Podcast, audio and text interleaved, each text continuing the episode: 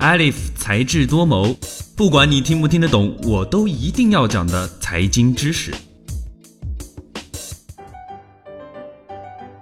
一款来自日本的记忆力口香糖，因其宣传可以维持和增强记忆力，在国内引发了代购热潮。从九月初开始，已有多名商家在网上开始代购记忆力口香糖。该口香糖的介绍称，其含有能维持记忆力的银杏叶提取物，购买者多为尝鲜的年轻人和备考的高三学生。首都医科大学附属北京朝阳医院临床药师王子慧表示，银杏叶提取物成分对于维持中老年人的记忆力或许有一定的功效，但不确定对年轻人是否有用。况且在国内也有银杏药片等作用相似的药品，没有必要夸大这种口香糖的效果，更不应该盲目跟风。该消息一出，立即引来了网友的热议。网友们纷纷表示，购买记忆力口香糖的人，很显然就是在交智商税嘛。智商税呢，通常就是指在购物的时候缺乏判断力，多花了冤枉钱，这些钱就被认为是交了智商税。不过，智商税这个概念为什么突然就流行起来了呢？最主要是因为大家或多或少都有着相似的经历。我们上街购物，有的人很容易就被营业员给忽悠，多买了几件商品。回到家中才发现，有些东西其实并不是自己需要的。还有冬虫夏草，学过中医的都知道，这其实是在炒概念。虫草和食堂的蘑菇炒肉营养价值差不多。还有脑白金，它主要的成分是茯苓和山楂，成本其实非常低。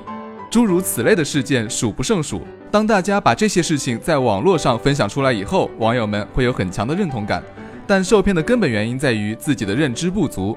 所以大家就当做是交了智商税，也算是吃一堑长一智了。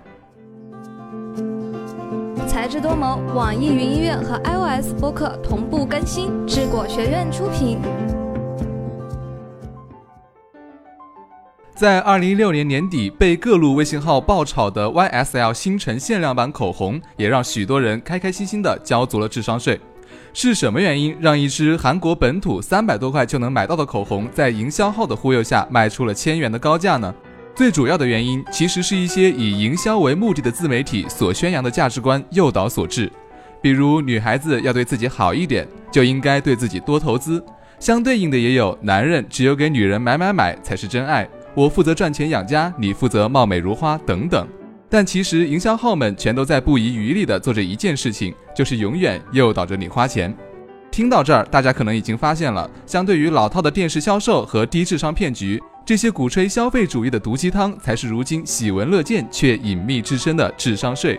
不仅如此，当 YSL 刷爆朋友圈的时候，上海 YSL 专柜的销售表示，YSL 还没有在国内上架的时候，国内市场已经有了十七万左右的假货。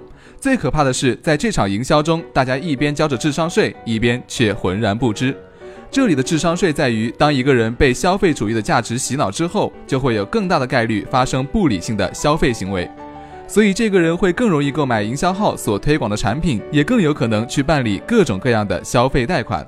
如果不小心掉进了高利贷、校园贷的坑，最后等待他们的将会是裸条和永无止境的逼债。